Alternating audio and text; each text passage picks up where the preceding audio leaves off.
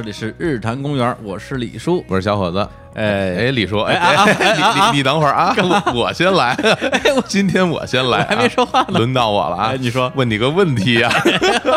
哎呀，太过瘾了，反客为主的感觉真好哎，那啊！你说，你参加过嘉年华吗？哎，嘉年华，哎，好像还真没参加过，哎。在之前啊，哎这怎么说？但是呢，就在刚刚过去的一个周末嗯。啊，二零一八年六月三十号下午，嗯。在北京的朗园 Vintage，哎，参加了一个叫做“五夺吃托克”的嘉年华派对，哦哦，那算嘉年华呀？那当然叫嘉年华了。哎，那这么说，那我也参加过嘉年华了，咱俩一块儿去的啊，没错，而且呢，我们俩不光是参加了嘉年华，嗯我们俩还被人参加了？这次应该怎么说？这我们俩还成为了嘉年华里边的一个娱乐乐项目，目，听着怎么？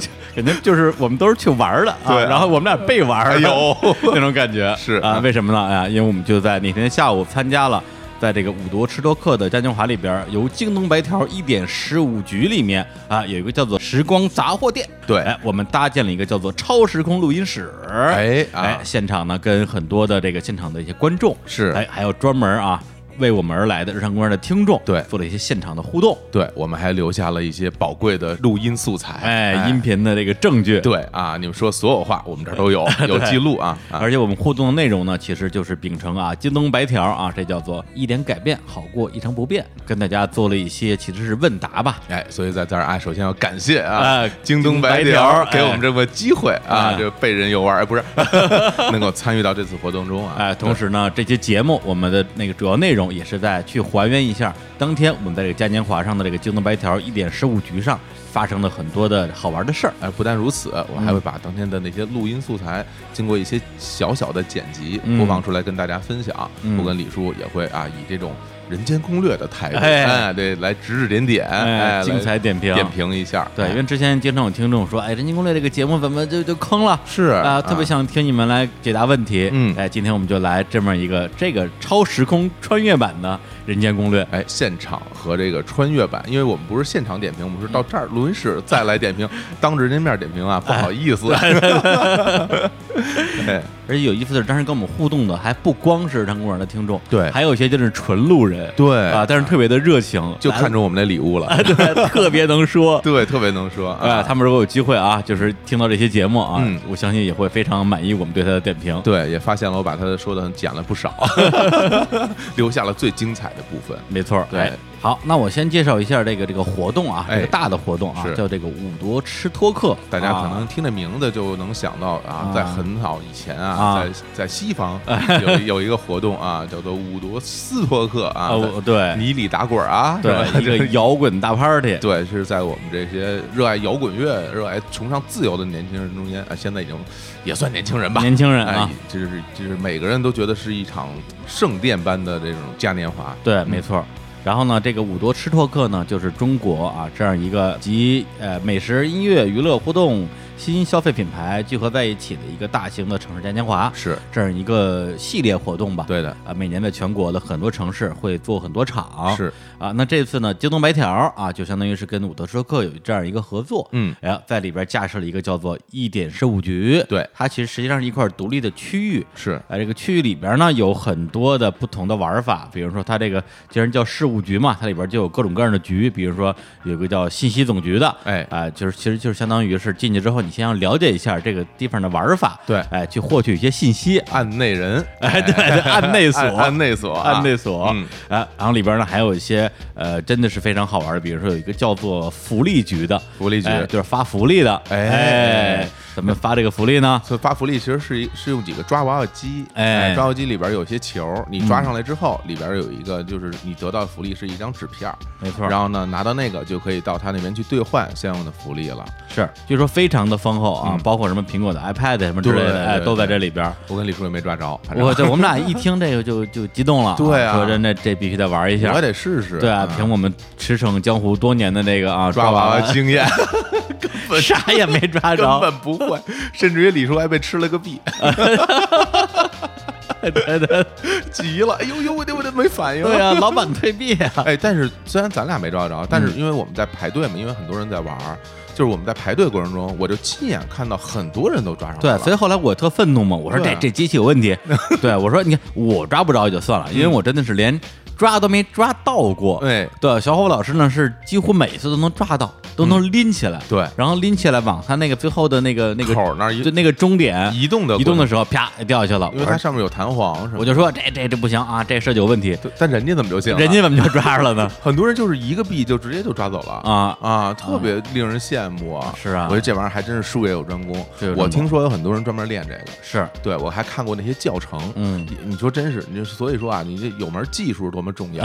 当时我看完教程，我要多练练，是吧？对啊啊，可是我没钱。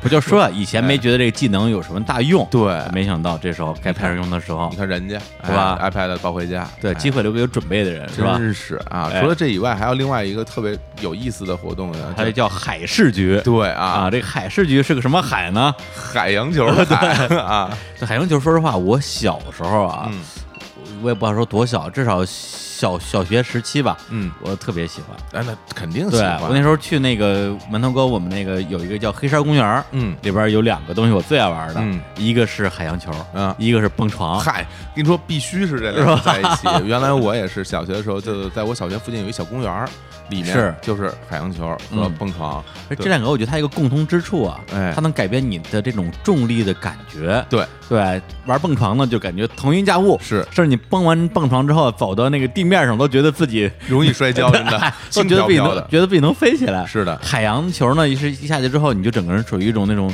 真的是漂浮的感觉。对，而啊且就是你所有浑身重力就被平均分散到各种球中间了。是是是你可能站也不能站，然后跑也不能跑，但是如果你不不对抗它的话，嗯你感觉你就被就是漂浮在一堆球的啊包裹之中，徜徉，非常爽，非常爽，啊就是要提防小朋友踩到你的头。嗯，对对，那他他这这次的海洋球和我们小时候玩的不一样。哎，哪儿不一样？我们小时候玩的那个海洋球是那种很硬塑料的球，嗯他这次那个海洋球是很软的，是所以大家可以从一它有一个跳台，就从跳台上可以往下蹦啊，对对，可以跳水，这可以可以蹦进去啊，蹦进去，因为它很软，也不会很疼。然后边上有很多人就在拍照什么的，像我们这种 rocker 是吧？嗯看见之后就就就就想跳，想跳水，哎，对。背着跳，背着跳是吧背着接住我接住我！而且我发现啊，就是呃，主动上去跳水的，呃，我看到的还真是姑娘为主。对对，越是姑娘啊，穿的特别那种啊，漂亮、漂亮啊漂亮啊哎，她她越是不怕说这个影响自己的妆容，是说跳就跳。人家还是比较的，你看对生活很积极。对我我都来了，对我就是要放飞自我，其实就就是一个开心一个玩嘛。，对呀，而手手机都掉海洋球里边了，找半天找半天没找着，当然还有找找找了找，当然还有很重要的嗯。那事儿，就是因为你跳这个跳水海洋球，就送你两枚游戏币，哦，你拿着两个币就可以去抓那个娃娃机。啊是这样的呀，是这样的。哦，啊。我都不知道，你看看因为我们的币都是，因为内部币啊，因为我我们是工作人员，对吧？我们是被人玩耍的，对。换几个币还不行吗？对啊，当时我就疯了，我说太好了，有 有人管泵儿了，不用花钱买泵儿了的感觉，太爽了。人生的梦想哈，是，然后后来其实本来我也准备要去跳一下那个，因为乐老师一直在那个怂恿我，是。说李叔你去跳一个啊，对。对，跳完之后还能再两两个币，对。我说跳跳跳，这这有什么的呀？咱们这这么多年下来，这这跳水嘛，不就是？大话说的。对，啊不就没人接摔地上吗？就是啊，就是啊，结果后来因为好像下雨了，嗯。哎，导致我啊错过了一个跳跳水的机会，非常的遗憾啊。嗨，，想找理由人啊，永远都能找。你看我都不着脸，我就没跳。哎，就没跳因为。我怕给他跳坏了，我比较重啊，一上这环球都崩出去了，这让大家看着多多可笑是吧？哎，对，反正它整个这就是一点事务局啊，这个区域还是非常有意思的。嗯但实际上在这个区域之外啊，我也有很多的这种怎么说，就摊位特别多啊啊，，这展位是吧？展？位展位啊。就吃喝玩乐什么都有，什么都有。啊，有卖饮料的啊，嗯。有卖吃的的，有卖自己的创意产品的，对，，还有一些卖的特别特别味儿的吃的，这什么东西啊？好像是螺蛳粉一类就就是的东西吧。类似于那个味儿吧，挺对对挺，冲的啊。而且就是比较有意思的一点就是，我这次终于知道了，啊就我和李璐好像是名人了啊 走在里面有很多人认识啊，真的吗对，？有很多人跟跟打招呼。哎，我也没碰到啊你，没有啊？没有，那看来我是名人，你可能还不是。我还差点啊就啊。比如比如上过咱们节目的啊北京 English 常小亮，哎对在这儿摆着摊常亮老师，常亮啊老师里边卖他的那个 T 恤衫啊，T 恤衫啊对，还有那个还摆几个痰盂儿什么的啊是特别酷。而且他还在那个他那个展位上挂了辆自行车，我天，嗯，嗯对这个装置艺术啊，对，然后还碰到了这个我们呃有台啊，啊。这个坏蛋调频啊哎对对对。对王朔和五三五老师啊，他们俩当时是应该是代表这个《摩登天空》杂志在那边去拍一个现场的 MV，对对，啊然后这个临场抓一些群众演员，对参与 MV 的拍摄，我觉得这个创意也挺有意思的。，对，然后就在那个区域里面，大家其实都是走来走去嘛，啊遇到了好几次，是是是。每次遇到都是在拍摄，然后这后边出了好多汗啊，因为当天也比较热。而且我那天还碰到了我以前就是在那个 POGO 工作时候的前同事，哎呀，别提小朋友别别提这小朋送了友，我送了我一个小礼物啊，这礼物太脏了 不能在节目里说。哎呀，这呃，大家可以可以可以猜一猜是什么礼物，反正是裸体的，我跟你说，细节不能聊啊，细节不能聊。非常好啊。另外，我还碰到了，就是我当时拍 MV 的时候嗯那个 MV 导演啊那个曾晓曾晓也在那摆了个摊儿，弄一个那个什么蹦迪，嗯嗯然后呃是一个就是他说这就是小的 club，哎呃我怎么知道呢？是因为我去找他，哎然后我就问他，你正好他那拍摄助理也在，他说哎小何老师你来了，我说是，然后说啊我说那个曾晓在吗？他说在，嗯然后就叫他，我说他干嘛呢？说在里边给人调酒呢，哎呦我哎呀喝着惨，我说那你叫他出来我们聊聊天儿呗，然后他就出来了，满脸都是汗。出来一个水人，对，是水背心儿，他跟我说：“哎，你来了，你进去蹦蹦。”我说：“不去。”我说：“看你这样，我就不能去。啊，那里边比较热是吧？很热，应该是，哎但是我觉得挺好玩的。有我看他，因为他先帘儿出来的时候，往里偷瞄了几眼，哎我看有很多人在里边有有 DJ 打碟，啊，真的呀？对，还有人在里边跳舞什么的。他不跟我说，我喜欢啊，你喜欢这种啊我就喜欢热。哦啊，原来如此，热情似火，哎是吧？？浑身都是汗，哎呀，再把对大家一起挥洒汗水啊，多好啊！你要然后去跳海洋球，啊，对，对，总体来说，他这个活动还是挺有意思的，非常的丰富，而感觉就是有一种青春的活力吧，还真是啊，是？吧？就是对，嗯，让我感觉自己都变年轻了似的，因为里边来的人都是那种年，都是年轻人，还真是啊。对，都岁数不大。对，真没见着像咱俩这么这么大岁数，算你你算是比较最老的吧？我觉得 还真有可能，真有可能，还真有可能。嗯，对，但是呢啊，整个玩下来，我们觉得啊，虽然刚才提到了那么多好玩的东西，嗯但是最好玩的东西在哪儿呢？那绝对在我们这儿，哎，在这个京东白条啊一点事务局哎，时光杂货店，哎超时空录音室，哎呀呦，这说的，哎呦，哎，这超时空录音室干嘛的呢？哎，当时我们设定了其实是两个问题，第一个问题呢，就是说一直都想做但迈不出的第一步，哎，这种事情有没有？跟我嗯，这们分太多了，这个很多啊，跟我们分享一下一个人。说十个，啊，对，另外一个问题呢，就是哎，因为做出一点小改变，给生活带来一些不同的故事。嗯哎，我们就是现场和这我们这这些来宾啊，嗯因为有的是我们的听众，有的就真的是嗯来玩儿的这个朋友了，来进行了一些互动。然后我觉得现在我就给大家分享一下，对，然后我们这形式是这样。分享一段，然后呢，我跟李叔就点评一下，哎。哎，来来夸一夸，嗯或者来来分析分析，分析分析。来讲讲我们对这些事情的看法。是，哎，然后跟大家来也是人间攻略啊。好那我们就开始。来，听一下啊，我们来听第一段，嗯，开始。哎，先自我介绍一下啊，，我叫李尔新，我啊是特意从沈阳来的，哎呦，太感动了！今天刚到是吗？呃，是昨天到的。昨天到的啊。对，是专门为了参加我们那个活动来的是吗？嗯，我是说实话还是不说实话呢？都行顺便啊看了一下小鹿，啊，小鹿脱口秀是吧？啊，对，单口喜剧啊。嗯嗯，对，那这次为什么就是说下了一个决定来北京，来来参加我们这个活动，顺便玩一玩这个也是怎么说呢？就是能有这决定，首先也是闲，啊。不是没正事儿。啊。嗯。这个就能说明了现在我这个状态就是嗯。嗯，刚离职不久，啊。哦，刚离职不久，然后就是像刚才我们之前说的那个主题，就是想做的。对呃没做的事儿，哎，行就是一直犹豫嘛，然后就迈不出的一小步，哎，对，啊其实我大学是学影视表演的，嗯哦一直有一个想法，就是想北漂，嗯，但是也不敢。哦，为啥呢？就是这九零后孩子嘛，嗯，家里面一家一个崽儿，你说哎爹妈奋斗一辈子了，嗯他再不能给你奋斗出来一套房一套车，这个嗯爹妈都不会原谅自己的。所以我也是那种土生土长的，就沈阳本地人，嗯哎就是该有的爹妈也该给预备了，所以这就是让我很纠结。你要说啥也没有吧，哥们儿就搏了，嗯，我就来北京了。反正也是光脚，嗯就是现在那边什么都有了，我伸手就能够着，嗯就不想上树上爬了。是哦，你这个当演员的这梦想，现在有什么想法还有吗啊、也是，呃，也也在弄，也在弄。嗯刚才这旁就是懂这个的，了解这圈儿的都知道，北京有个叫阳光宾馆呢。哦，我刚从那边过来是吧？啊，哦对，这阳光宾馆距离这儿一点七公里，我刚在那儿骑摩拜过来。啊，这次来有没有什么打算想做点什么呀？呃，这是刚才来之前，嗯，就是刚面试了一个剧组。哦，面试了一段啊？对啊，准确来说，我是二十九来的。嗯二十九来的那一天就一直在投自己简历面试剧组。哦，嗯。啊，现在我还背着呢。好啊哦好啊，这个好啊，然后呃，三十号也是白天都在投简历，晚上看了个单立人演出。哦，行行行，今天就，到我们这儿来了。哈，好。吧，好嘞，好，谢谢您。好啊，那非常感谢，非常感，谢，感谢啊。好，来。好，的，哎，这是一位来自沈阳的朋友啊。对，有这个演员梦，啊。哎，没错，啊，得说这这这孩这孩子啊，真能说。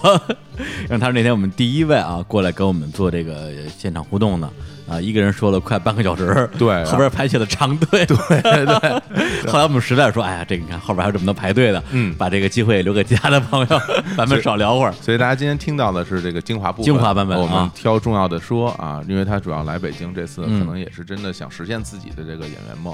对之前他也是学表演的嘛，是是，对。然后这个对于表演这事儿吧，嗯，我个人因为真是不太懂啊，哎。那但是我总觉得这东西的确挺难的。你想上上回我们之前节目有期节目对，啊聊到一个演员的诞生。演，员诞生，然后包括其实在中戏毕业的那个李晨，他当时都没有戏接哈，对，对。因为那时候跟那个可可、奕晨一起录的节目嘛，嗯。然后可可他自己应该是上学期间就会有一些这种出镜的机会，是的，然后奕晨的话呢，后来我跟他聊了很长时间，我说你一个中戏表演系毕业的，怎么可能就是混到你说的这么惨？嗯。说接不到戏啊之类的。他说啊，他还是他说可能还是因为上大学的时候呢，嗯。就是没太跟就是自己的这些同学啊，嗯。或者是一些呃对未来接戏有帮助的一些朋友建立起一些这种关系。嗯对，所以等到快毕业的时候，发现真的是想去当演员的时候，有点那种就是想找人帮忙去介绍啊之类的，没有什么人可以去，对，可以去帮他介绍。对，嗯对那这是他自己的这样的一个状况嘛。嗯那那之后，其实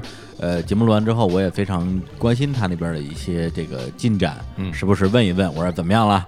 对，因为他之前一直说啊，实在不行我就去哪个公司当前台。哎呦不是不不至于不至于啊，真是听着很心酸啊。对，说的特别别的凄惨。后来呢，过一段时间他跟我说，哎，有两家公司，嗯都想签他，然后每家公司的条件略有不同，还让我帮他分析分析什么之类的。我就给人间攻略了一下，哦。哎，他后来呢就选择了其中一家公司，哦。这已经签约了。哦呦，太好了！哎对。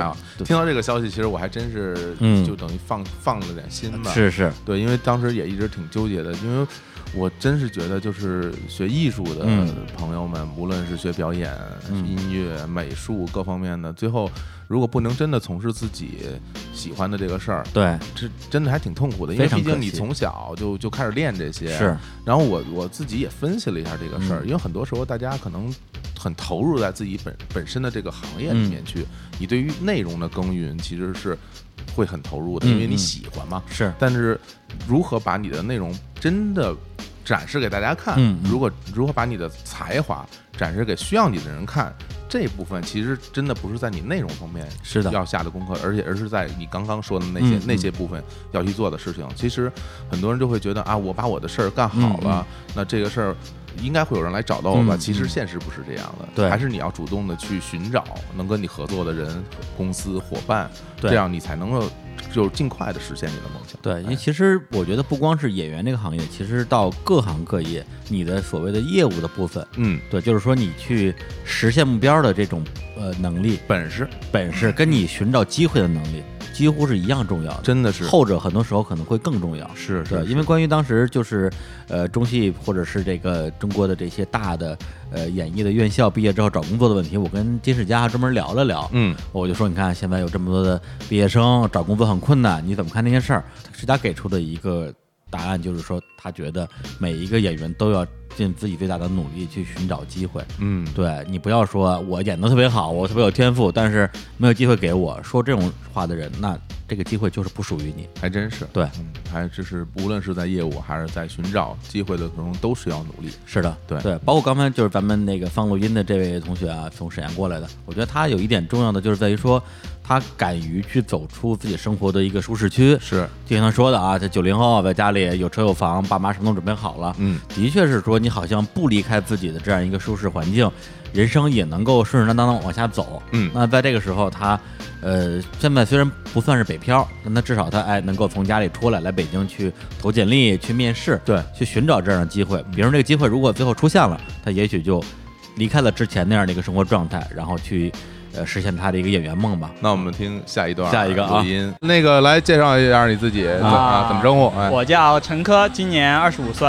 啊是四川人，啊，是关注日坛有呃大半年吧，是然后慢慢的就是从最开始是在网易云音乐，啊网易音乐上面它有一个上了一个首页推首页的推送，然后哎点进去，啊我就说闲着没事儿上班，我就说随便听听电台吧啊，嗯。结果点了第一个之后，哎，然后就没没点过第二个了。哦，是吧？因为自我工作的原因，就是平时做的比较多，然后平时也比较宅，嗯。可能就想出去走走，但是自己一个人也就不知道去哪儿。嗯，然后上次听你们那个去约旦那期，啊然后就就感觉被安利了，啊，然后就特特想去，啊，但是一个是时间不允许，第二个就是票卖的卖的太快了。啊是是。对对我没有了。我能是我因为我是第二天听的，然后票卖实在太快，然后就没办没办法，然后就不第一时间听节目是吧？哎存着嘛，对吧？嗯，然后然后然后嗯。我就觉得自己就是以后抽着时间有空的话，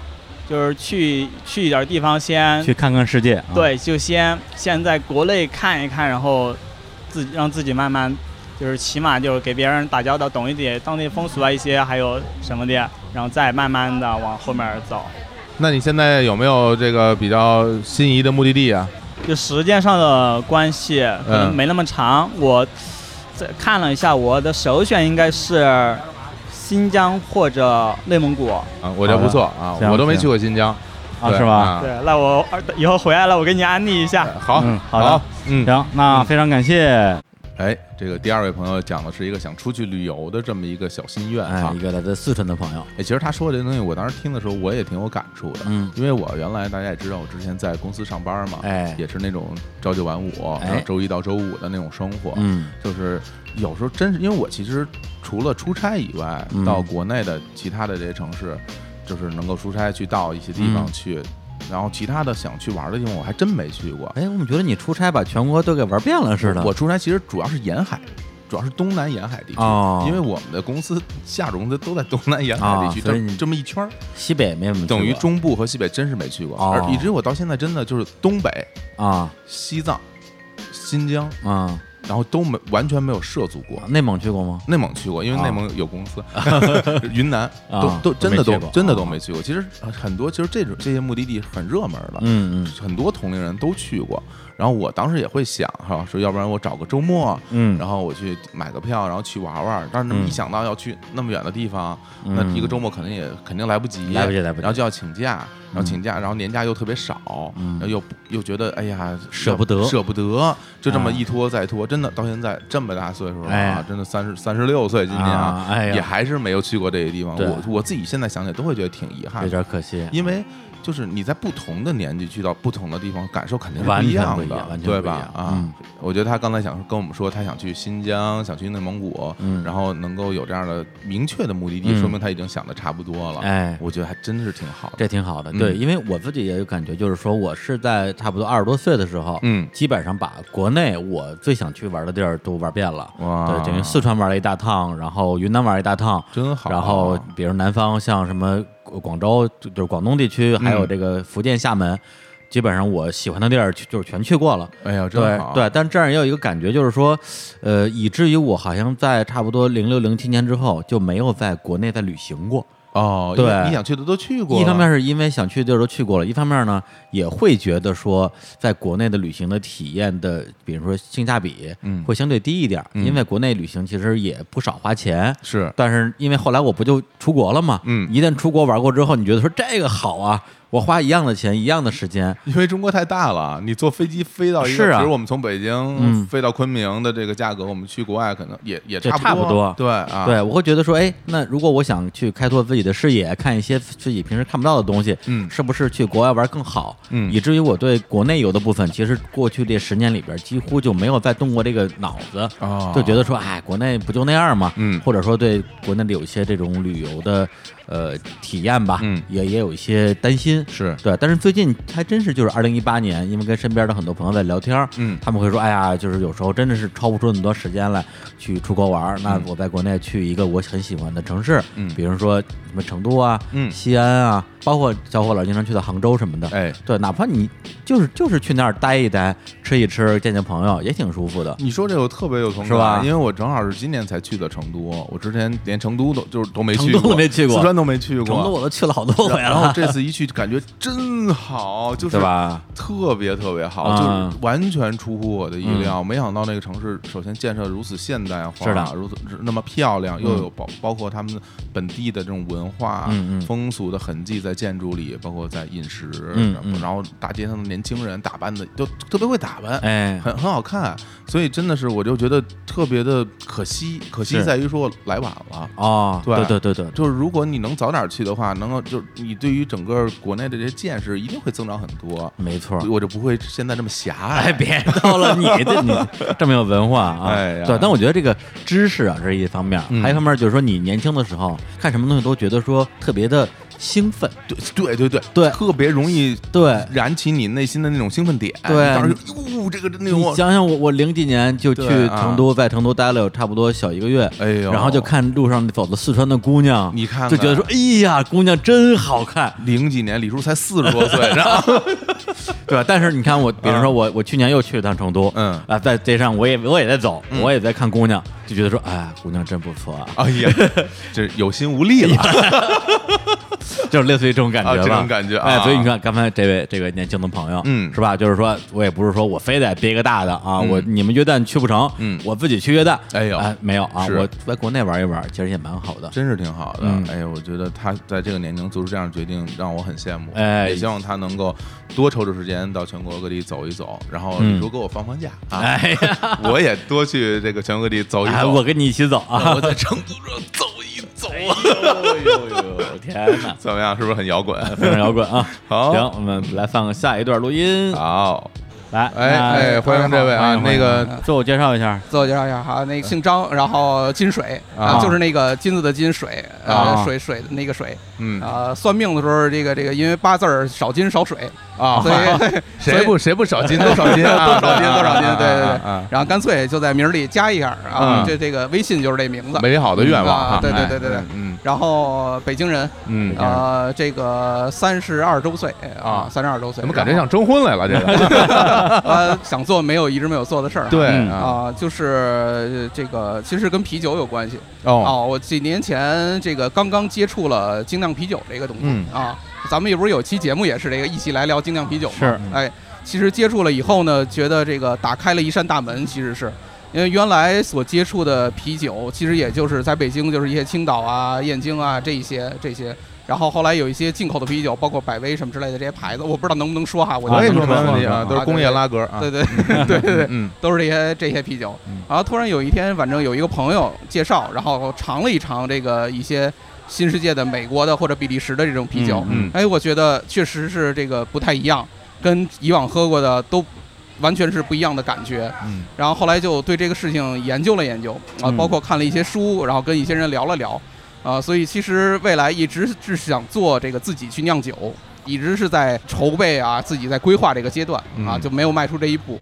酿酒是要通过时间跟大自然合哎作产生出来的东西，哎这个东西小伙子很有美感，说就不太一很样了有美感。果然不一样。支持你啊，支持你！谢谢哎谢谢谢谢谢谢。来，咱们说下一个，下一个啊啊，下一个是这个有没有一点改变啊？一点改变是吧？哎呃，一点改变算一个小事儿吧，我哎觉得是哎呃，因为原来我在就是这个这个大学刚毕业那时候啊，我总觉得当时这这个跟女朋友谈恋爱嘛，然后嗯我总觉得这个谈恋爱女朋友之间或者说未来的夫妻之间，呃，就说谢谢和对不起啊，是一种。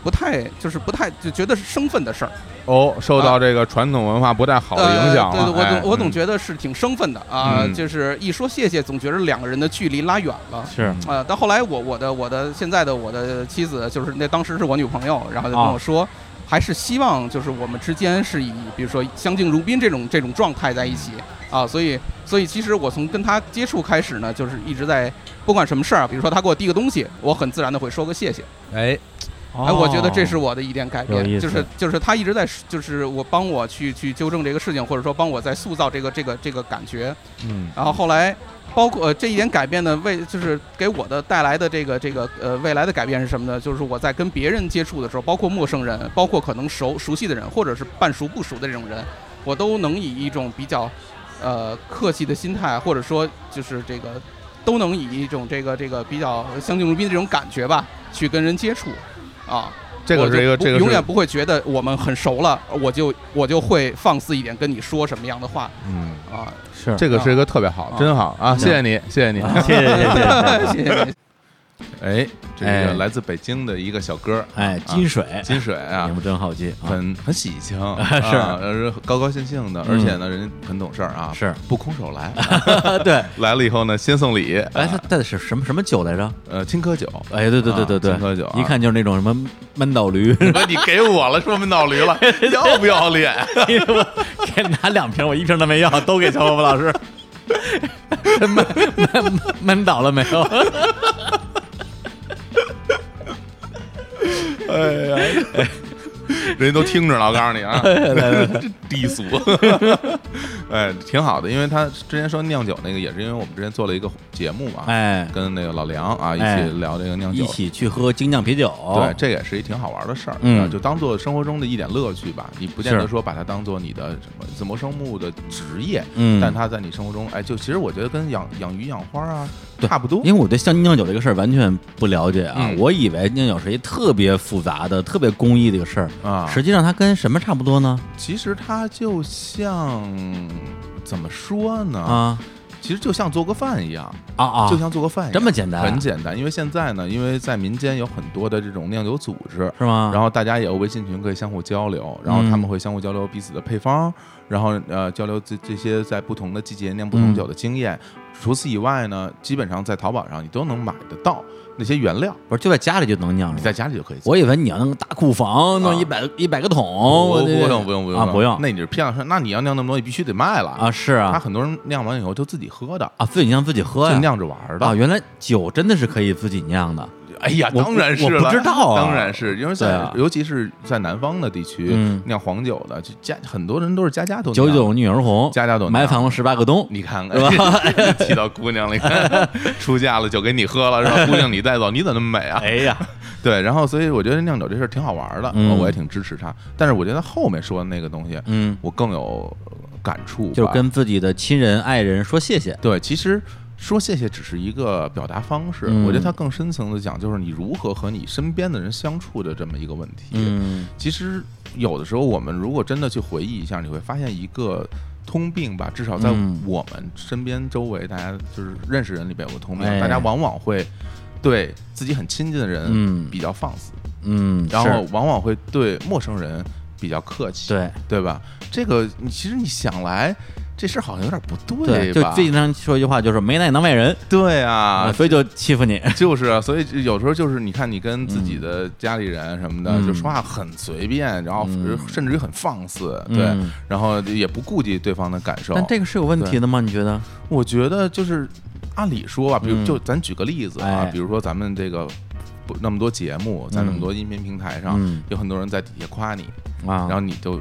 不太搭理，会觉得哎，大家啊很喜欢。但是，一旦有一个人出来骂你，你就过去啪啪跟他 跟他互动，跟他互动。嗯这个时候，其实这事儿我就觉得做错了。其实嗯喜欢你的人，你应该多跟他交流，哎对。然后讨厌你的人，你把他拉黑。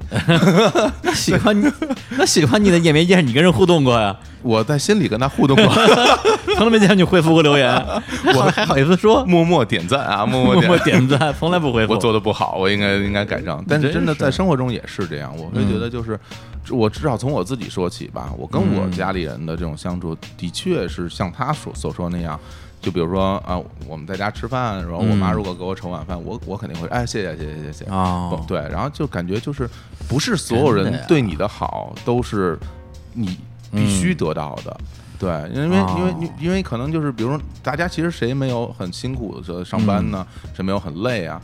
为什么你回家人就把饭做好给你吃？你当然嗯其实心里是应该心怀感激的这种这种这种心态吧。嗯而对我来说，我是这样这样做的。哦啊，那我还觉得挺厉害的，是吗对因为我觉得我自己觉得跟父母就是特别是一些生活琐碎的小事儿，嗯就是好像给你端个饭啊、嗯开个门啊之类的，嗯说谢谢会让我觉得有点儿别扭。不是不是，我觉得不应该谢，而是我嗯觉得好奇怪啊有。点怪，就那种感觉，嗯对，所以我觉得他那个点其实很关键，在于说他一开始跟他的那个妻子、嗯老婆相处的时候，他也是那种很大大咧咧的，嗯。那后来是他的这个老婆主动提出来，对。对，我希望你对我能够多一点点这种表达吧。之前我不知道咱们俩应该以什么样的一个距离，嗯。一个分寸相处。那你明确表示出你希望做这些事儿了，嗯。那我愿意为你做一点改变。对。对，这个就比较关键。就好像很多人就会说，哎，其实我心里是有你的啊，嗯。然后其实我是关心你的，但是我我的语言没有表达出来，可能我的嗯行动也没有表达出来，但是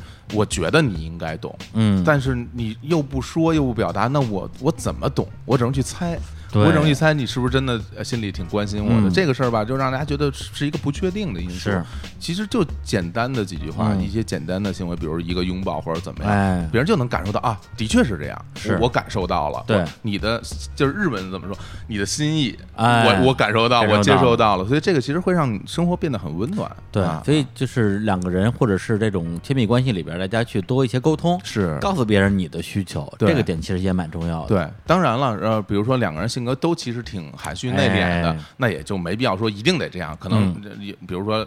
他也不好意思说，然后他也不好意思说，但你们彼此真的能够嗯明白，那也不用不用说我非得这么强啊制要求去说，这可能也是有一点点因人而异的这种这种这种因素在。是，因为那天跟他聊完天之后，我的确对我也有一点触动，说嗯，哎，这个世界是不是应该像他说的那个样子去运转的呢？嗯我是不是也应该做出一点改变呢？哎，然后我就在思考这件事儿。啊然后后来咱们不是下雨了吗？嗯然后小虎老师说，哎呀，下雨了，这这不行啊。嗯，呃你们也打不着车，这样吧，我开车啊，把你们先送到咱们这工作室，是，然后就开车把我们送到这个工作室。当时我路上我一直想说，哎呀，一会儿一一定要跟小何老师说谢谢，嗯。不要因为我们我们熟啊，就不说这种话。哎呀。下车的时候我说，哎，走了啊，然后就走了，实在说不出口，你知道吧？只有在节目里敢说出口，就觉得很别扭，啊对，就觉得很哦，别扭。节目里敢说说，现在说，现在说，啊，走了啊。你看，你看，还是这个，这我能看出你面露难色。哎，面露难色，咱慢慢呃慢慢来，慢，慢来，慢慢来，我也不抱什么希望，真的。哎来来来，我们听下一个音频啊。好，哎，首先那个欢迎来到我们今天这个啊活动，哇，这个一点改变胜过一成不变。哎，哎，然后呢，先简单的自我介绍一下，叫我小王就好。小王，小王不错嗯啊，啊，啊，你是从哪儿来的？我是从北京来的，啊，就是北京人是吗？不是不是不是，我是山东人，我老家山东，啊然后在北京上了大学，然后工作了一年。哦。嗯，嗯，好，你说话的时候可以可以看着我们一点啊，对，还紧张呢，对哎哎。不用不不用那么羞涩啊。啊。其实工作了三个月之后，我就想辞职，啊。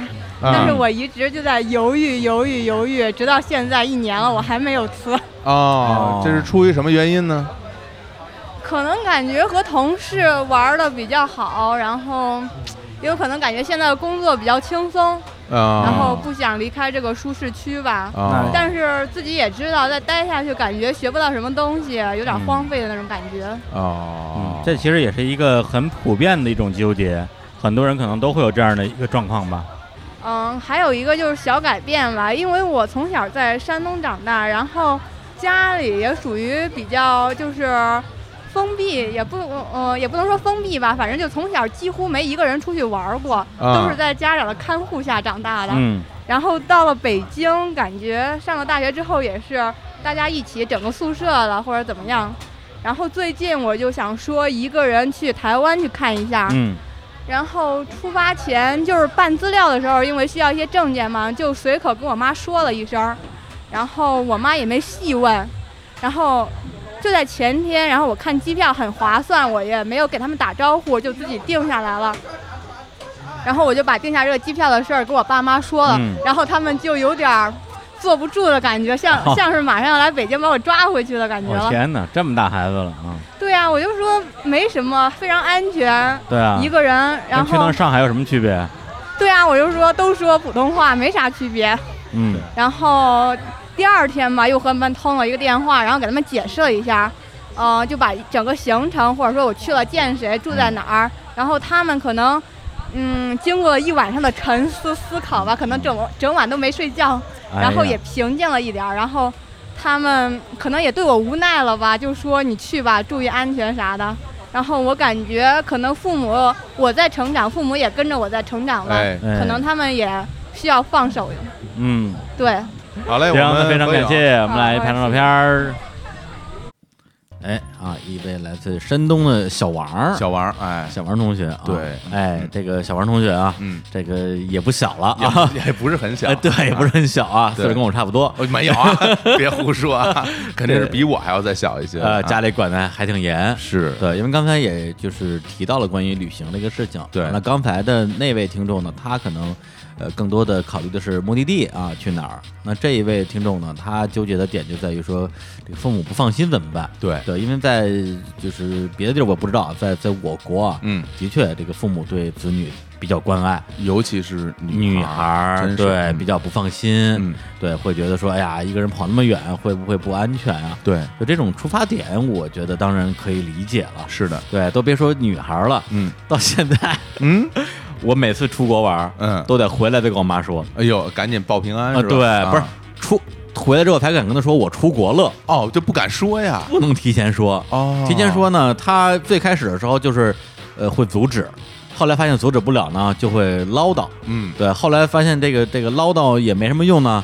他就会担心。哦。啊，他就会觉得你出国玩是一件很危险的事情。哦。对，那后来我就选择了说，每次都是回来之后再说。啊，哎，我前段时间去哪哪玩一趟啊，嗯，就之类的。这个这个我没有相同的经验，是吧？因为当时我在上海上学，哦一般的那个同学们都是爸妈可能会两天打个电话，嗯。呃，呃长的嗯。一个星期通一次电话，嗯啊，了解一下最近的情况怎么样。嗯我爸妈就是，我只要不给他们打电话，他们就不理我，嗯嗯，基本就是是这种状态。对，所以他这个我其实我是非常能感同身受的。是，是，对但是嗯怎么办呢？因为说回来的话，你的人生毕竟是你的人生嘛。对你希望自己在自己的这个呃青春期啊，嗯。这个这个啊韶华岁月啊，嗯。多去走些地方，真是。啊看看这个世界。嗯。那如何去安抚自己的家长，当然是一个很重要的工作。但我觉得，首先第一位是保证安全，对，对，不要去太危险的地方，嗯然后呃注注意各种保护措施吧。包括在晚上结伴出行。啊，哎。就是类似于吧，是。就是哪儿都有坏人，是吧？嗯。那另一方面的话呢，跟家里的确是要做好一些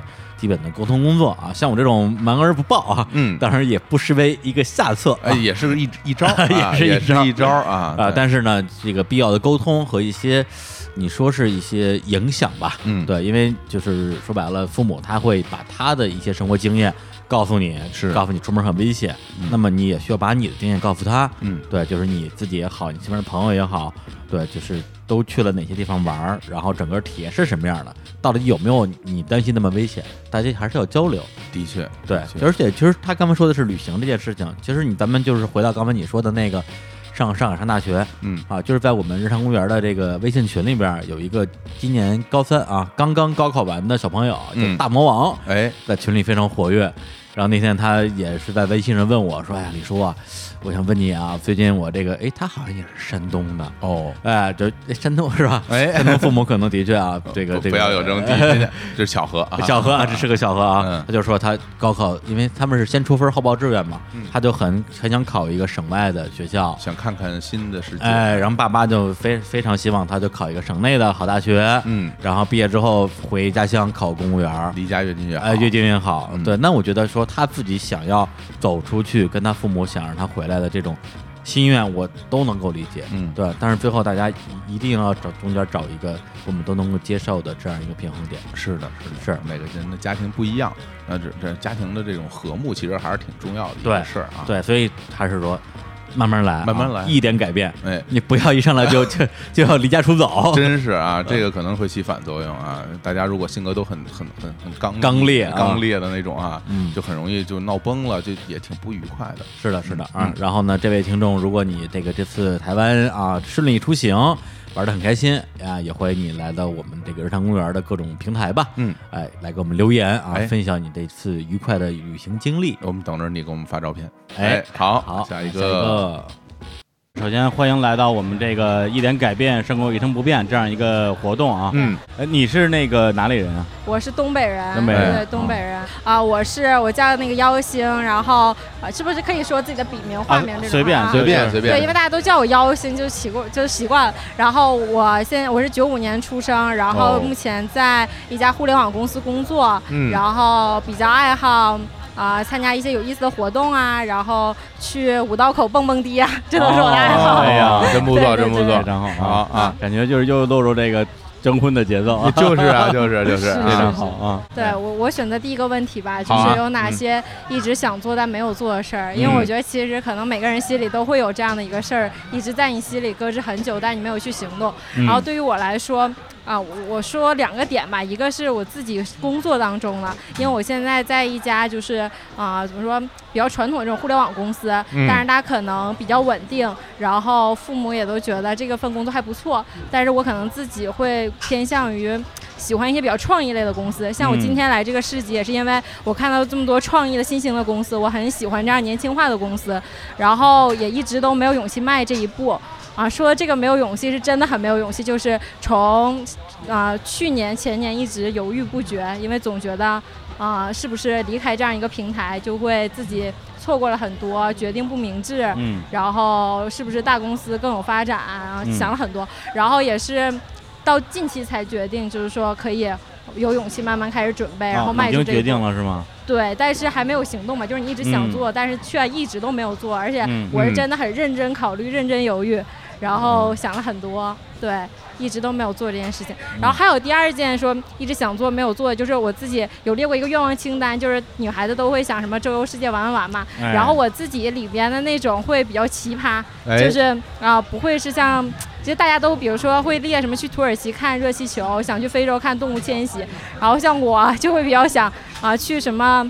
东南亚一个瀑布下，要不要裸泳一下？啊 然后这个很去、好啊对啊去什么去去玩一个什么那种就是反反重力的蹦极，它是从地下然后升升到啊空中的还有这种呢，啊对对对，对就是想尝试弓一样，对就是因为我自己的性格里，在北京是一个太传统的性格了，啊我没有去做一些真正的我自己。嗯，其实我不觉得这是一个，我跟别人讲，他们大家很惊讶，觉得你哎怎么是这样的人啊，什么那种，原来你是这样的人。但是其实我就是这样的人，我就是一个很真实，就是想做点这种，嗯，不用去管别人怎么看，嗯，然后想做一些决定的这种做一。些这个疯狂的小事儿。对对对，哇，好那非常感谢，感谢感谢那我们来一起拍张照片儿。啊，对。哎，还是一位来自东北的朋友啊。哎，这个一开始听他说第一个的时候，我们嗯觉得哎也是那些事儿嘛，对。啊还是换工作的换那些纠结。但听到第二个时候，我们眼前一亮啊哎，因为就是因为他的形象其实不是那种很狂野啊，嗯 是是是。是吧？那种形象，就然后他说到。淑女的，，对，说要去什么瀑布下面裸泳什么的，哎。我跟李叔君，哎，还有这种，但是我们还有这种操作，还有这种操作，我觉得这种很疯狂的那种小事，让我啊。们觉得也是，呃，触动了我们我们的一些内心的想法。是因为当时我还会想，哎，啊，你知道我第一个想法是什么吗？什么呀？瀑布下面的水会不会很冷凉啊？对，会不会很凉？应该会很凉啊呃，。应该会很凉。所以你看，我也是这种，有时其实李叔有时候也会啊批评我，啊说我说我其实缺乏冒险精神。呃，对，我好像真的是这种缺乏冒险精神的人，哎对。然后比如说，经常是我可能喜欢吃的饭，喜欢去嗯餐厅，可能就老是那几个，来回吃，然后啊去那个老点那些东西吃，哎然后喜欢买的牌子用的东西，好像也都是老是那几个。嗯，对，然后有时候觉得说，我是不是也应该去做一些不一样的、疯狂的尝试那种？是啊我因为我是觉得你是不是对一些这种呃跟生活相关的啊，无论是吃还是玩的一些这种不好的体验，会比其他人更介意嗯、我我有的时候会觉得是我自己跟自己这么说。啊？就是我给自己一个解释，啊我为什么不去尝试不一样的？是因为我怕浪费时间，啊是因为我不想去尝试一些让我觉得不好的东西。既然这个东西它是好的，我觉得我我试过了，嗯那它满足了我的需求，嗯那我就我为什么要去冒险去做点我我可能会带来不好体验的事儿呢？嗯我这么跟自己说，哎但是我想起来还还是觉得。要么有点懒，嗯要么还是觉得不有不够勇气不够吧。啊我一直觉得我是一个其实不是特别有勇气的人。对，但我觉得勇气跟好奇心这两个东西，其实你说是天生的也好，或者说是它从人的什么地方呃生长出来的，其实我也不太知道。嗯对，因为我自己一直是一个，我自认为首先还有点好奇心 你其实你是挺有的啊，然后然后又的又特别胆儿大的人。对 对，刚才他提到这个罗勇嘛，罗勇这事儿呢，我我觉得这个难度系数太低啊。有啊是吗？对我来讲，那是吧？这不是这还难度系数低，对，因为罗勇首先他没什么危险系数嘛，对只不过就是被人看见有点丢人嘛。对对对对但但是像像我像我们这种 脸皮比较厚脸皮，比较厚的，嗯也无所谓了。对，嗯但是比如说像呃我想想起我去年去那个那个澳洲。澳洲去玩那个热气球，嗯那刚才那姑娘也提到了，说去什么那个土耳其玩热气球嘛，嗯对，热气球这个事儿本身其实没有什么太多的危险系数，嗯但是呢，我自己有一个问题在于说，我好像是从三十岁往后吧，有点恐高，哦，就之前没这毛病，后来突然就添了这么个毛病，哎所以当时这个挺就很奇怪的。挺奇怪的。我是从小就恐高，是吧？反正啊你让我站在高处，我就老有那种哎呀不行，觉得自己打手晃手心出汗，啊，对，然后腿软，呃，不光是这样，然后想蹲下，呃，对吧？其实其实想蹲下这个事情是基于我想往下蹦，啊，呃，对，我天啊，就老有一种想往下蹦的那种蠢动，哦真的是蠢动啊。哦，对，所以当时纠结了半天要不要去玩这热气球，后来想说来都来了，是，走啊！对，后来呢是上了热气球，哎，真的是这就从一起飞感觉怎么样？我就蹲下了。嗨 呀，我还以为战胜了自己，呃，蹲下之后我觉得还不够，还不够，我就坐下了。坐下了，这可还行？对，因为你蹲下之后，你老觉得自己能够一跃而起，你知道吗？嗯，坐下之后呢，就心里更踏实一点，哦就是我想蹦也蹦不起来那种感觉。没那个实力，哎，没那个实力。然后后 后来这个这个热气球绳上嗯有一个摄像头，然后大家一起伸手大合影，哦，对对对，很多人他吧？对们都有这样，然后来伸手大合影，嗯，然后我整个人就坐在那个 那个篮子的底部，然后伸出一只手，形象之低矮啊！就整个合影里边，我只露出了一只手。我天呀，别人都是站着的，当然了，我天，哎，所以你看没有，爱冒险，那就是。这是胆儿大爱冒险，就就是这种体现，这是。啊，没有开玩笑，因为刚才说的是一个比较搞笑的经历，但是嗯。我觉得对我来讲的话，首先就是那些呃，真的是所谓的一些极限运动，嗯。这个我肯定是不会去挑战的哦。因为我也是一个非常注重安全的一个人，在在这件事情上啊，我觉得安全还是最重要的。你是指那种说其实生命安全。会有一些危险的对，对对。嗯，对都是完全有保障的极限。是的，是的，对，嗯就是我的这个这个这个阈值可能比一般人要大一点但是也没有大到说不要命的程度。对嗯对，但是如果你让我听说有一个事情有点难度，嗯，但是一般人也都能做得到，是。哎，我就会眼前一亮。哦。比如说你说，哎，咱们去玩热气球吧，我说，哎嗯，这个我去试试。嗯。或者说，哎咱们去考个潜水证吧，嗯。我说潜水证这东西听着挺有意思的，我去学一学。呃这个其实还是有一点点的对，其实有一点一点点。你不能说你不能说完全没有，但是你找到一个专业的这种这种培训机构，对。对，你不能说自己胡来是吧？嗯嗯。所以你看我做了热气球之后，哎，跟自己说，嗯，再也不做了，哎呀，哎，我拿下了这 O W 潜水证啊嗯，说嗯，再也不潜了。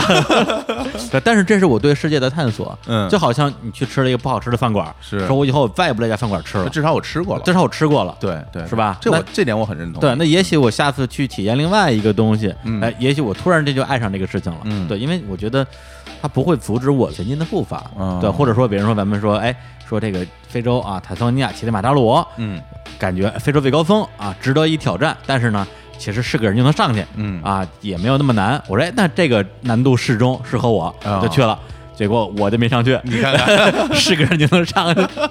但这但我我我挑战过了，是吧？哎，是是是。再比如说这个日本啊，在日本的鹿儿岛的这个边上有一个小岛叫种子岛，哎，听说这个交通很不方便，是啊，但是它又是一个啊很重要的动漫的圣地巡礼啊，宇宙中心，哎，秒速五厘米，嗯，这个地儿好像一般人到不了，是，我要去试一试。这你还真去了，这这个这个去成功了，对。掉沟里了，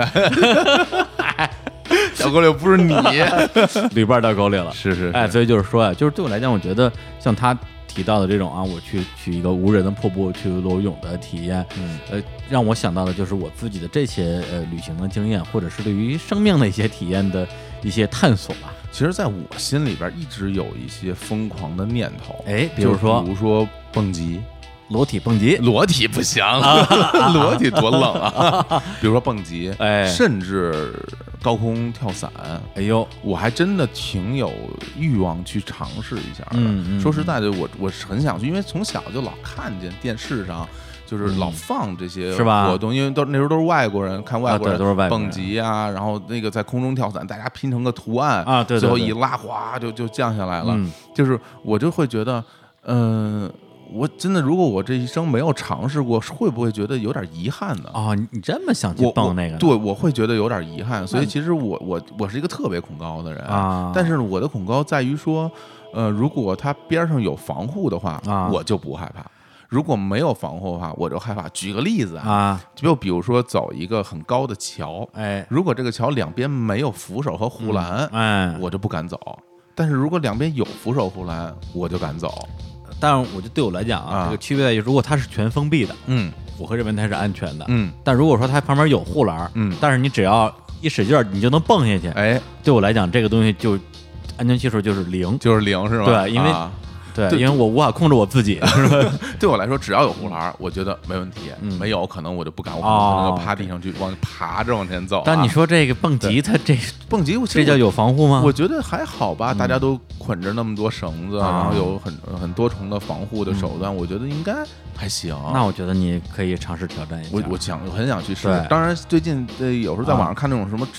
就特别高空那个蹦极，那我觉得有点太野了，有点吓人。那半天都都不能弹回来，那个有点吓人。你说这，其实我还真觉得其实有点小遗憾，因为嗯我在差不多二十出头的时候，嗯。也特别想体验蹦极这个事儿，而且当时那时候我完全不恐高，过山车什么的，嗯。对，就随便玩儿。嗯。然后呢，结果当时好像唯一一次最接近那事儿的机会，就是跟我的这个高中同学，我们几个人一起去延庆嗯。龙庆峡吧去玩儿，他们那儿就有那个蹦极什么之类的，还有一个什么飞的一个一个什么东西。然后呢，我去了之后，我说，哎，我说这这不错，我想玩一个。结果当时他们像当地有大哥嘛，带着我们玩儿，就嗯意思就是说这东西不值，一飞一蹦二百元儿，啊 你，知道吧？我就我就就这一飞一蹦二百元儿了 他说这东西不就不值，别玩了。听着像原话，这是 对对对啊，然后我就说，哎，那算了吧。结果就像刚才说的，就是过了三十岁之后，我需要高空作业的项目，我现在想都不敢想了。哦，对，就我这辈子就绝对不想再去挑战。没这个欲望啊，对，但是你当时我觉得这东西就像你一样，我觉得这东西没玩过一次，人生不圆满的感觉。是对我而言，其实只有一个门槛，嗯就是只要你能从原理上说服我，哦，对我要搞清楚它的构造，嗯我要明白它是几重防护的，哦它是如何捆在你身上，如何让你不会掉下去。哎完，如果它这个构造说服了我，哎那我就愿意去尝试。嗯对，如果它里面有大量的不确定因素，嗯那我肯定不会去。万一有一天把绳子断了，那那哎但是因为因为很多时候大家都是凭直觉去看嗯事情，那我还是更愿意从从原理上把它搞明白。嗯这样的话，只要不涉及生命危险，哎去试试看，觉得挺值的。是啊啊，多多感受。一个，好歹说，哎，嗯。我虽然没有坐过热气球，但我蹦过极呀、是是是。李叔，哎，就可以可以哎，可以可以聊一聊 PK 一下，行，那把这定为你的二零一八年的这个啊，啊，一八年算了吧，那就那就八一零二年。对，今年事儿比较多啊，咱们咱们明你年看，你看，你看，你看，你看，又怂了啊！嗯，还是工作还很重要，很是不是啊！？那刚才就是把我们这次现场哎收集到的一些这个录音的片段，是，哎都给大家播放了一下、嗯。啊，然后觉得还是有点遗憾啊，因为在现场本来我们有机会跟更多的这个听众和一些这个现场的这些观众吧是做互动，结果呢，因为后来因为天气原因，这个活动提前结束了，对啊有很多听众说当然还还在路上。对，啊，那就这次没有互动成，还挺遗憾啊，的没事，以后应该还有机会。一定哎，那下面就回到我们刚刚提到这个京东白条这次的这个活动的理念啊，嗯一点改变好过一成不变。对，因为我们问了这么多人啊，让大家讲自己的故事，是啊，那我们自己想了想，那我们有没有这样的例子？对啊所谓一点改变，因为这个一点这个事情其实还蛮难把握的。对啊，因为我本人是一个非常擅长改变的人，哦，而且全是大改变。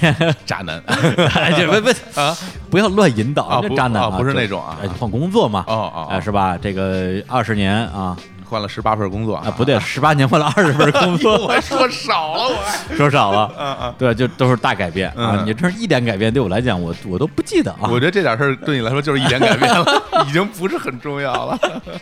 哎，对，我就想了半天啊，嗯对我来讲，一点改变是什么啊？我就在想啊，那就从近处啊，近处着眼。哎，最近做了什么小改变？嗯，哎，我突然想到啊，就在这二零一八年啊的八月份啊，哦我们要这个带着我们日常公园很多听众，嗯一起去约旦对约旦盛宴，这是我们日常公园啊做的这样一个旅行的项目吧？是的，啊，就刚才有听众提到啊，一天就卖光了。对，然后我就说，哎呀，这个去约旦玩啊，是吧？这个什么红海啊，游艇、嗯海天盛宴，是吧？这个死海啊，这个躺着看报纸，对啊，这个而且我们全程我有一个纪录片的团队啊，对全程跟拍。体态问题，说半天这还措辞，不是胖吗？肥子啊，这哎是肥仔 啊，肥仔啊，肥仔，啊都是胖孩子，谁也别说谁啊。真是啊，呃，然后我跟小伙伴老师，我们俩就商量说，不行，咱们这个要出镜了，哎，得注重一下个人形象。没有多长时间了，对啊，从我们咱们开麦的时候还有两个月，对。当时觉得说两个月，两个月呢，那么长时间哎呢啊。下面就剩一个月你了，可怎么办？是吧？体重不降反升，我我我现在能理解你们之前那个乐队发片之前那个那个状态了，非常痛苦啊，老觉得时间还来得及，对突然之间就觉得说，哎，就就这样吧，就这这样吧，只能靠后期了，不行不行不行，这个不行啊，因为视频很难啊，啊，对这个视频视频 PS 这个成本太高啊。嗯然后我就说不行，那我要这个做出一点改变。哎啊，那天我跟小侯老师，我们就是上午去搬家嘛，对，呃，来搬我们的录音室。当天下午就要去这个五毒吃托克啊，参加我们这个活动。是中午呢说，哎呀，上午干了那么多体力活儿，下午又要干体力活儿。对中午咱们得吃点好的，也不是说吃点好至少得吃饱，吃饱。对啊，然后就去了一个饭馆儿。去那之后，小侯老师就开始呱呱呱点菜。嗯，然后点完之后说，哎，那咱们主食吃什么呀？我说主食不吃了。你当时特别坚定，特别坚定，因为我啊头一天就没吃主食，而且好像一天就吃了点蔬菜沙拉吧。嗯哎，一天瘦了三斤。哟，哎，你看，当时我说，你看没有，我这个效果马上就有了。你看，一天瘦三斤，一听就基数很大，十天就是三十斤。还有这么算的，哎，你看，这马上就瘦回啊，好身材。真是哎，我说主食不吃了。嗯。结果呢，小侯老师说啊，这个主食不吃啊，碳水化合物要有一定的摄入，不然哎你的身体机能就进入这个低代谢状态，哎然后你就会脱水，哎。然后其实你脱水的部分就是你减的体重，你稍微补一补就回来了，哎。所以呢，为了让你这个更健康的减肥，嗯。主食还是要适当的吃一点，大家注意我这话，哎适当的吃一点，他当时就这么说的，哎。一下就把我这个心中的坚持嗯。打碎了。用科学说服了 对，用科用科学说服了我，是。呃，当时我就服了，我说哦，原来是这样啊，是啊。小侯老师真有知识，你看。真有文化，嗯。来吃，然后他点了一个什么炒饭，哎呀，然后我就说，本来我是说啊，今天我我我李叔就是饿死在这儿，从这儿跳下去，从这儿跳下去，不吃你一口饭，你看看，后来哎呀，真香，这炒饭真香，拿着吧，一碗接一碗呀、这个我本来说是吃一点，李叔这没完没了，再来一碗，那再来一碗，然后跟我说，要不然再来一盘儿，对，因为这因为那盘儿全让我也吃了，我不好意思了。这真是个恶者，这明显是头一天，这真是挨了一天饿了。哎呀，我真是真是，所以我今天啊，咱们今天这个时间是这个二零一八年的啊七月三号又要立 flag 了啊，我要立 flag 了啊！你看看嗯哎，我们这个八月十一号吧，好像。还是要出发，出发啊，嗯。出发之前我要瘦十斤，瘦十斤，瘦十斤啊！好啊，我对们看看李叔瘦到一百五啊，啊，没有，我现在才一百四。我我觉得你这十斤其实看不太出来，说实话，至少三十斤起。啊哎呀。加油啊，加油加油你要油。用科学的方法来进啊行减肥哈。啊。说到我吧，我还真是有一些这个改变的心得，嗯，尤其是就这两年吧，真的，这两年，因为我之前啊，因为李叔之前也我们也嗯认识好几年了，哎。你你有没有发现，我之前其实永远是一个发型，没发现。你可因为可能你都没有注意到过我的发型，我为什么要注意你的发型呢？就因为我没有发型可言，哦所以你注意不啊，到那是那是，对，就是一般人嘛。对，就比如说你和别人和一个人接触的话，嗯如果他的有发型而可言，你会知道，哎，这个人是一个长发啊这个人可能是一个这人是一墨。墨西干，对莫西干啊，你啊都会注意到，但是你如果没有发型可言的话，你可能就就就忘掉这个细节了。啊那倒是我之前其实就很多年都没有改变过发型，因为也没有什么发型。但是后来我就会觉得，我是不是应该嗯好好的捯饬饬一下？哎呦要不要打扮一下自己？我就我我是会觉得，哎，我是不是也可以去尝试一个新的发型？哎，这不是你该说出来的话呀。包括是一个新你那名言不就是啊男人形象不重要吗？那当时是为了自己挽尊嘛，我这什么时候都都是对的哈。哎呀，对，不单单是发型，哎包括从穿着各方面的，我觉得很是不是应该自己收拾一下？哎因为那个时候收拾一下也会想着，因为马上签唱片公司了，哦，对？吧？你的形象可能也要要，原来你是收拾过的，哎，真的啊，哎天哪，没看出来啊！然后于是我就去嗯去找到一个理发理发室。其实原来很多人我听说啊都是有固定的理发师的，呃对啊，啊很多人都有啊。对我是没有的，我是随便就是想到什么时候我就去剪一个，随便剪。楼底下找一个那种啊五元理发，啊，那倒不至于啊，大爷拿一手推子 给你手推子，对，然后我就去找了一个这个造型师啊，嗯然后人也给我就是做了一番的就是咨询，然后建议，然后给我设计了一个新的发型。还真设计出来。因为大家现在有时候看到我们参与活动照片，也能看出来，我就可能现在是一个所谓的油头啊，就是对，有发型，有发型，那个不是这如何定义油头？就是往往后背的那种是吗？就是你会用一些发蜡来固定你的那哦个发型，然后看起来是一种明显打理过的、哎啊那种那种发型。为什么选择这样的发型？也是为什么呢就是这些年这个足球运动员很多都留这种发型，我觉得挺好 C 罗很多人都是这样是吧大部分欧洲运动员都是留这种发型，我觉得还挺好看的。我说我来试试看，哎，然后呢，这它就会给你造成很多不一样的生活的嗯改变，是因为原来可能你出门就随便就出门了，嗯那这个你必须得打理头发，是你不打理就就你如果不打理就出不了门，就是你那个发型对，剪成那个样子，如果你不打理的话，就没法看就没。法看，就不是个东西。哎啊呀就你一定要打理才能出门。说实话，，你没打理我也看不出来。你不行，啊是啊没有没有审美。嗯然后包括从后来也是从这个整体，因为头发嘛，还有说穿着、服装上哎也做了一些改变。因为原来我老穿运动服，对，对，然后后来永远穿着一身这个足球运动员的球衣就出门对，甚至。就是明显就是要跑步去了，还是要干嘛啊。去了那个那个样子。然后之后你看这这一两年我，我基本不穿运动服了，嗯，也是就是相对来说正式一点的，啊，者或者说就是比如说我们今天有一些重要的录音，是。跟嘉宾嗯。啊，最后要合影，是。小何老师就穿的相对会正式一些。会正式一些。如果就我们俩，嗯。像今天这种，嗯，光上就来了，买 我要刚要去瀑布下裸泳，裸泳，嗯买了些新衣服，嗯。然后自己也有些搭配。其实我基本也都是，比如 T 恤、短裤、T 恤、裤子都是配好的那样哎一身一身的，包括鞋什么的，就让去去去穿啊。嗯然后我自己其实感觉到有挺不一样的变化的，嗯就是说我会觉得，哎，我这个打扮过以后，我自己哎本身。就会觉得挺开心的，首先、嗯我心情会挺好的，啊因为你自己照镜子一看，哎，这个人明显比原来要要利索哎。感觉是不是跟女孩出门化妆的那个心情是类似的？有可能吧？我也不懂。对，因为我之前啊跟有一个女女女生啊，就她是非常非常的重视化妆这件事情，她嗯是那种不不化妆绝不出门的，就到那个程度。哎，你说这个，我倒啊真有一个感受。啊我不是说感受到跟她是不是化妆同样的心情，啊但是我会关注到别人是否打扮了。哦，我会去关注到别人，哎，比如说这个今天和一个人见面，他也是精心打扮过的，我会觉得，哎，他很重视我们两个嗯。的这次的会面。嗯。比如说我们可能要跟嘉宾来见个面，比嗯如我跟我们的合作方来见个面，嗯。那你自己打扮过，你至少给人一种尊重的感觉，是。你能给到别人，别人其实也能给到你。嗯。那如果你自己打扮之后，你会。明白对方是是准备过的，嗯嗯嗯。你就能感受到对方的心意，要不然你可能就会忽略到对方的这点心意。还真是。对，我会觉得，哎，从这个角度而言，又学到了很多的新东西。哦，对，这样让我觉得会觉得，哎，一点点的从其实从发型上的一点改变，让让我在生活中有很多新的看法，嗯。包括能够给到别人一个新的形象，哦。就是我会觉得这事儿值。而且这个我觉得还是挺值帮助你掌握了一个技能，嗯就是看出别人有没有对这个对对对对，打扮过啊，对这个捯饬过。一看李叔就没打扮过。对我经常我我经常被问到一个问题，就是、嗯你没发现今天我什么不一样吗？嗯，我说啊，有吗？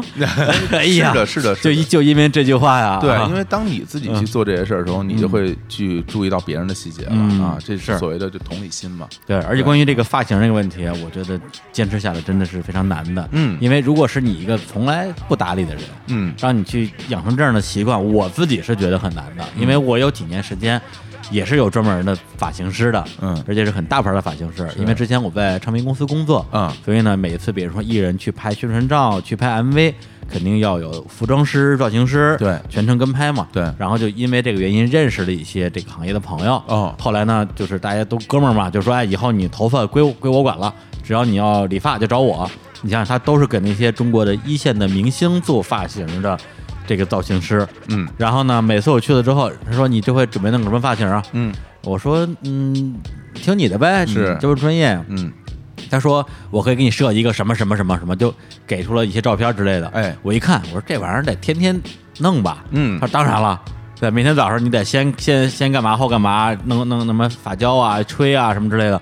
我说我要那种早上起来就是洗干了之后一甩就可以就可以出门了。他说啊，那你就也有剃成秃子，是吧？啊，他说那我给你修一修吧。对，哎对就是你明白吗？就是说，是是是当你真的想做一个所谓造型的时候，你要花时间去维护它。对，对，但是你不愿意花时间的时候，那就只能选择一个像我现在其实也没发型，嗯我只把头发留长了，哎。哎，是这样一个状态。所以，所以这个时候你就能够体会到别人说能出来见到你的时候，嗯在他的背后，他花了多少的时间和功课。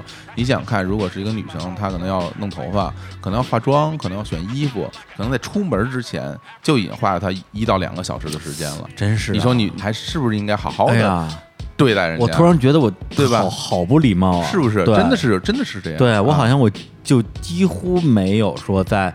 就其实很多时候是明显看出对方是化妆了，对对，但是我会觉得说女的不就是天天都化妆吗？哎这有什么可说的呀？是对，啊这时候无论她到底是天天都化，还是为了你，可能嗯是吧？今天特意去捯饬了一下是，你都应该说一句说，哎呀，对，而且你能夸到点儿哎上，对方会特别开心啊，你这个色号啊哎，，别，这这个太难了，啊是吧但是你比如说，你随便说一个，比如哎，说你今天眼影真好看，其实啊你就随便说一句 哎呀，你随便说一句，你只要能夸到点儿，对方一定会特别开心眼，影因为这个就是因为他的努力被你啊 get 到了。对，我觉得所以这个事儿其实能够增进大家相互之间？的交往。眼影这个我觉得有点高难度了，啊我我都看不出来他涂没涂，万一没涂，我说哎，眼影真好看，这不就是吧？拍马屁拍错地儿了吗你？放心，一定会涂的。哎呀，小侯老师哎懂啊！我我一般会会夸一些这种这种嗯装饰，装饰你说哎，这个今天耳环不错，啊，是吧？因为这个这个不会说错话嘛。是，毕竟戴了呃，毕竟戴了，只要你戴了，我就敢夸。也行，也行，只要有就行啊啊。呃你你要表现出对别人的这种这种赞美，其实赞美这所谓的什么不吝赞美，方为君子，这是我说的啊。哎呀，比如说你说你想买个什么发胶什么的，是吧？你可以到京东哈。哎哎呦，这转的有点硬哎下单啊，是吧？我我都是在京东买，这这倒是不不是乱说的因为比较方便嘛。是。而且跟你说实话啊，当你真的去打理头发的时候，你会啊。发现你需要不同的发发蜡啊。和喷雾啊。因为你可能需要那种定型能力强的和比较弱一点的，嗯。然后针对不同的天气，比如今天风特别大，啊。那你肯定要用一个定型能力很强一点的，那可能高中就厚一些。哎呦。如果今天有点热，或者说天气不错，你就用薄一点的我。已经不想听了，对听着就觉得哎呦麻是吧？烦死了。然后，如果你再想强力定型的话，你就再买些喷雾要喷一下，所以这就三种东西了吧？啊。你要真的跑到一个店里，它不见得都有，有的时候会卖断货，那当然你在网上买，它永远在那儿，嗯。有没有一目了然，下个单踏踏实实给你送到家，嗯。多好！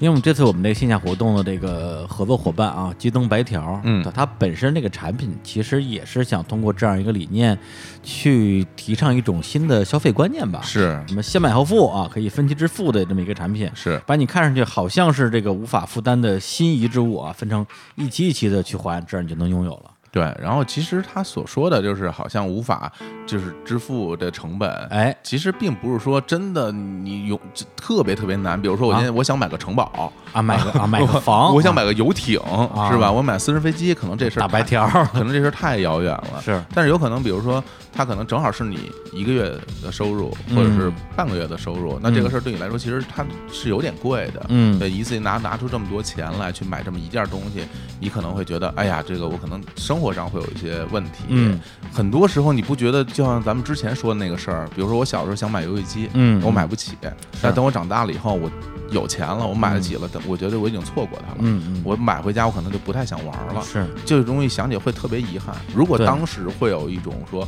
能够给到我，让我先玩着，然后我我每天给一块钱，每天给一块钱，我、嗯我可能给两年我把你还清，嗯那谁不想拿个游戏机回家先先玩起来呢？哎，咱们刚才说的这段是不是感觉有点太硬了？我我我我突然觉得这这个这不对啊，这不对啊广告是吧？哎硬广，硬广就要硬。但其实说心里话！我个人啊是非常非常喜欢这种分期的金融产品的。是吗？对，因为说实话，我一直没有那种特别多收入的状况。这说心里话，啊，我不是说就特有钱，然后每啊每个月挣好多好多钱。你不是特有钱，我原来在那种这种这种企业上班能挣多少钱？啊而且说出来大家可能都不信，我刚刚参加工作的时候，二零零四年、零五年、零六年啊，我每个月只挣一千多块钱。那个时候，大家很多人已经挣到了三四千、五六千了。企那么惨，真的是很少、啊。对我而言，我想买一个什么东西，我除了能够去分期以外，我没有其他的方式去买东西啊对这是这是那时候你我这切身体验啊。那时候你会用一些那个时候能支持的分期的方法。对的，对的，对的，我我只能去这样做，所以我这是嗯我的生活的方式，一直到现在。哦，我现在而且尽我能买一个东西，我我尽量就去分期，因为我可能我我比如说我手里有这个钱，我可以支付它，支付它以后，但是我手里剩下钱就很少了。那我如果有什么一就是紧急情况，那我该怎么办？但分期不是有利息吗？有利息，但利息很小，因为它分摊哦在每个月有，比如说十二个月或者二十四个月，可能利息每个月一百多块钱。那现在对大家来说，一百多块钱很多吗？嗯我觉得嗯不多吧。嗯，嗯对？吧？所以这东西如果它分摊到你所有的使用区间内，因为这东西啊它是你需要的，你别说你分期去买你不要的东西，你啊根本不用，对对对对那你肯定就白扔钱了。是那我是在用的，那我嗯分摊在我使用的每一天，那我的所谓的付出的这种成本就很低呀、哦，对？吧？所以我自己特别喜欢这样的产品，我是实话实说啊。这段听上去像是肺腑之言了。这咱绝对是哎啊，但我还是觉得特别硬，但是没关系啊！我这儿还有一个更硬的，我还有更硬的 哎，对，啊是什么呢？啊，就是还是回到咱们这个一点事务局啊，嗯京东白条主办的。那他通过这个线下 IP 呢，就是在我们参加这个嘉年华里边，让大家在玩的过程之中体会到这一点改变带来的一些惊喜的体验。嗯也鼓励大家啊，在生活工作之中能够做出一点改变。这个活动接下来呢会有一些预告啊，嗯因为我们刚刚在北京参加这个活动，那接下来的时候呢，他们在九月份的上海，十一月的广州还会有相应的线下活动啊，大家如果有机会也可以去参加一下。哎呦，这段念的不错啊，这就背下来，真是够硬的。这是这叫什么？专业，专业的哎啊对，人家说就让念，你就就念。呃 毫无发挥，毫无才华。不是那 你时你时间地点你怎么发挥啊？这不能胡说啊！的确，的确，的确，我觉得挺好玩的。首先就是你把它当做一个玩儿，比如说，因为现在有的时候你不觉得，嗯，到了周末，到了休息的时间，然后大家想去找个地儿玩，其实老是那些地方。你在，比如你在北京，可能你老是三里屯，然后老是七九八也没劲。有这么一些活动去参加一下，然后吃吃喝喝，然后看看一些新鲜的东西，我自己觉得挺好的。是嗯，行，那今天呢，就再次感谢京东白条，哎啊给我们这样一个机会去聊这样一个话题。是，也相信啊，这个我们今天的这个节目啊，能给大家一点小小的思考和启发。是。吧然后我也希望我们的听众啊，然后哎听到我们这儿节，如果我是听众的话，听哎到这儿我也会很开心的。啊，我喜欢的节目，哎还有我经常用的产品，哎然后做了一个互动，是吧？哎然后我喜欢这节目，也不是因为资金的问题倒闭，是吧？还能继续再坚坚持下去一段时间，哎。对，这是一一个好事儿哈。没错没错。要不然有你看我们俩饿的吃不上饭，最后 那怎么办呢？这节目大白条啊，只能 啊哈，好好好，吃饭也打白条，去上京东买方便面，这 太惨了，这混的。